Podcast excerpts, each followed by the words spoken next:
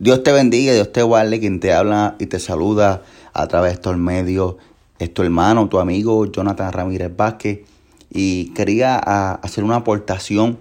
eh, hacer eh,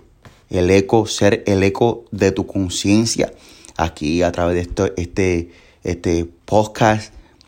donde hablamos de, de que hay vida, de que aún hay una esperanza para ti, aunque todo se vea absurdo, aunque todo se vea gris, aunque todo se vea que no es lo que, lo que te dijeron que es. Porque Dios depositó una palabra sobre nuestra vida. Porque Dios derramó una palabra sobre tu vida y, y tal vez lo que estás viendo, lo que estás sintiendo, no es ni se parece a lo que, a lo, a lo que tú recibiste, a esa promesa que tú abrazaste de parte de Dios. Quería hablarte de de este momento en la cual Jeremías se encontraba de frente a frente a aquel, aquel hombre que le daba, que le daba forma a aquel, aquel vaso de barro. Se dice que se conocía como, como el alfarero, el alfarero. Y yo creo que tú entiendas que una de las razones por la cual Dios llevó a Jeremías a aquel lugar es porque entendía que tú y yo, el ser humano, pluralmente hablando, tenía de cierto modo que compaginar lo que veía con lo que escuchaba. Entonces, Dios, según le hablaba a Jeremías, Jeremías podía observar lo que Dios le hablaba. Dios le dijo, ves como aquel barro aquel vaso se deshace en las manos del alfarero y Jeremías tenía de frente aquel alfarero con aquel vaso haciéndose nada en sus manos. De momento aquel alfarero que estaba haciendo un vaso, aquel vaso, aquella vasija se le hizo nada en sus manos. Yo quiero que tú entiendas y yo también que comprendamos juntos que no meramente era lo que, lo que está postulando Jeremías o describiendo Jeremías con sus, con sus ojos, sino es que hay una razón por la cual Dios te habla,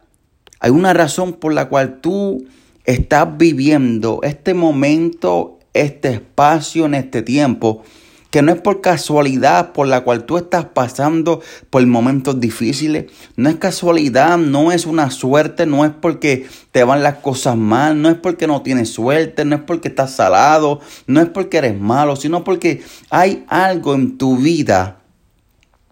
que Dios está trabajando con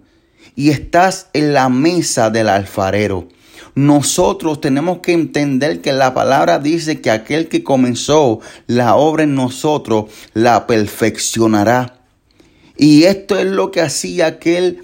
alfarero, perfeccionando aquella vasija. Déjame decirte que aquella vasija tal vez tenía tal vez un gramo, una piedrita o una burbuja de aire que echó a perder aquella vasija. Asimismo hay cosas pequeñas que no nos damos cuenta, que echan a perder el carácter de Dios en nosotros, que echan a perder la visión que Dios nos dio en aquel momento. Pues déjame decirte que ahora entiendo y creo que tú entiendas también juntamente conmigo que gloria a Dios por la prueba, gloria a Dios por la dificultad, porque son estos momentos difíciles, que sentimos que son difíciles, que no sabemos por qué son difíciles, pero tampoco Jeremías a primera instancia entendía por qué si él es un alfarero, aquella vasija se deshace en sus manos. ¿Por qué si él es un alfarero, en vez de darle forma, se le deshace? Y sabes, una gran parte del que hace la vasija,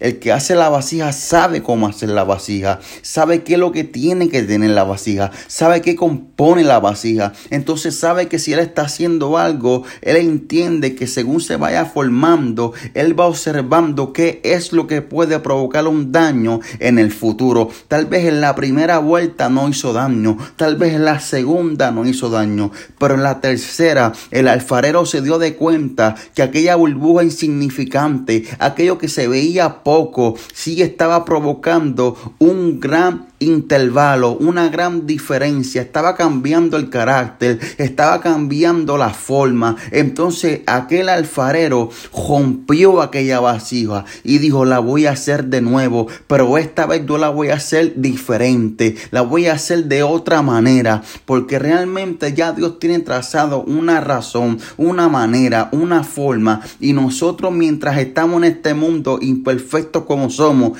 nosotros tal vez a veces creemos hacer las cosas mejor como nos parecen, pero se nos va la noción de que Dios nos tiene en la mesa del alfarero. En esta tarde yo quiero que tú entiendas que el dolor por la cual tú estás pasando tiene definición, tiene un porqué y no es lo que tú estás pensando, sino que Dios nos está dando la forma individual perfecta en la que Él tiene su perfecta voluntad para ti y para mí. Tal vez provocará que llores un momento, tal vez provocará que te duela un momento, pero déjame decirte, el desierto no es para que nadie muera, el desierto es para que tú te formes, para que cobres resistencia, para que uses tus músculos, para que le des forma a lo que Dios está haciendo en tu vida. Así que Dios te bendiga, Dios te guarde. Quien te habló en esta tarde preciosa del Señor fue tu hermano, tu amigo, Jonathan Ramírez. Recuerda que ese momento amargo que tú estás pasando es un momento que no durará para siempre. Es un momento que va a refinar, es un momento que va a redirigir, es un momento que va a reenfocar, va a provocar que nunca se te vaya la humildad, que nunca se te vaya esa, esa pasión, porque a veces la pasión, la humildad, esas cosas buenas con el mundo, con los días, con el ajetreo, como que se nos va, se nos olvida, la integridad como que se va desapareciendo, como que esa humildad va desapareciendo desapareciendo, como que aquello que tú eras como que quiere desaparecer, pero Dios vuelve a romper aquella vasija y a empezar de nuevo a hacerla perfecta, a hacerla de nuevo como Él quería. Y entonces ahí cuando nosotros estamos en la aflicción, en la agonía, nuestro corazón se encuentra en la perfecta sintonía en la cual Dios puede bregar con Él. Porque un corazón endurecido,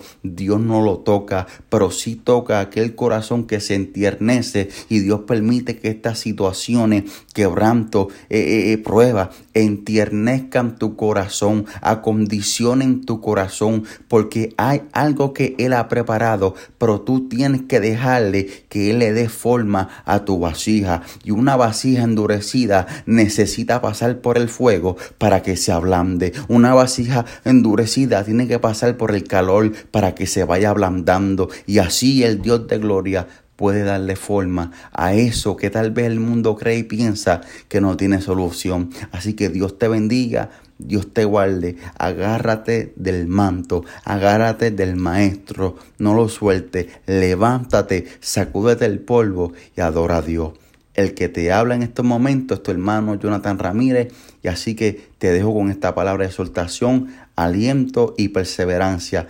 Tranquilo, que Dios tiene todo bajo control. Tranquila, que Dios tiene todo bajo control. Dios te bendiga, adelante en el Señor y saludo en el amor de Cristo.